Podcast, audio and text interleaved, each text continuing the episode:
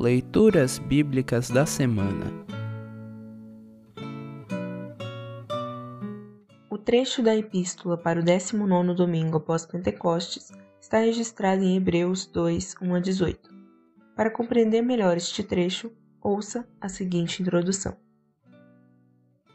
A carta aos Hebreus, cujo escritor desconhecemos, é uma ponte perfeita entre o Antigo e o Novo Testamento. Cada capítulo está eivado de citações do Antigo Testamento, ilustrando e confirmando o cumprimento de profecias na vida e obra de Jesus Cristo, o Salvador prometido, personagem central das Escrituras e do cristianismo. Para vencer o tentador, o pecado e a morte, Deus enviou seu Filho Jesus Cristo ao mundo. Jesus morreu no lugar dos seres humanos, sacrificando-se por eles, por amor, a fim de dar-lhes uma oportunidade de recomeçar. Ouça agora Hebreus 2, 1 a 18. Hebreus 2, 1 a 18. Título: A Grande Salvação. Por isso devemos prestar mais atenção nas verdades que temos ouvido, para não nos desviarmos delas. Não há dúvida de que a mensagem que foi dada por meio dos anjos é verdadeira, e aqueles que não seguiram nem foram obedientes a ela receberam o castigo que mereciam. Sendo assim, como é que nós escaparemos do castigo se desprezarmos uma salvação tão grande? Primeiro, o próprio Senhor Jesus anunciou essa salvação. E depois aqueles que a ouviram nos provaram que ela é verdadeira. Ao mesmo tempo, por meio de sinais, de poder, maravilhas e muitos tipos de milagres, Deus confirmou o testemunho deles. E, de acordo com a sua vontade, distribuiu também os dons do Espírito Santo. Título: Jesus Cristo, o Salvador. Pois Deus não deu aos anjos o poder de governar o mundo novo que está por vir, o mundo do qual estamos falando. Pelo contrário, em alguma parte das Escrituras Sagradas alguém afirma: Que é um simples ser humano, ó Deus, para que penses nele? Que é o ser mortal para que te preocupes com ele?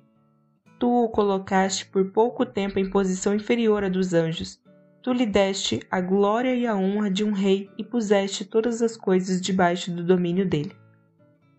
Quando se diz que Deus pôs todas as coisas debaixo do domínio dele, isso quer dizer que nada ficou de fora. Porém, não vemos o ser humano governando hoje todas as coisas, mas nós vemos Jesus fazendo isso. Por um pouco de tempo ele foi colocado em posição inferior à dos anjos, para que, pela graça de Deus, ele morresse por todas as pessoas. Agora nós o vemos coroado de glória e de honra por causa da morte que ele sofreu. Pois Deus, que cria e sustenta todas as coisas, fez o que era apropriado e tornou Jesus perfeito por meio do sofrimento. Deus fez isso a fim de que muitos, isto é, os seus filhos, tomassem parte na glória de Jesus, pois é Jesus quem os guia para a salvação.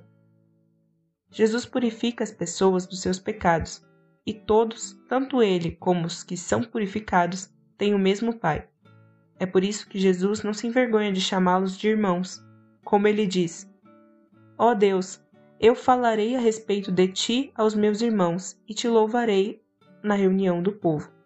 Diz também: Eu confiarei nele, e diz ainda: Aqui estou eu com os filhos que Deus me deu. Os filhos, como ele os chama, são pessoas de carne e sangue, e por isso o próprio Jesus se tornou igual a eles, tomando parte na natureza humana deles.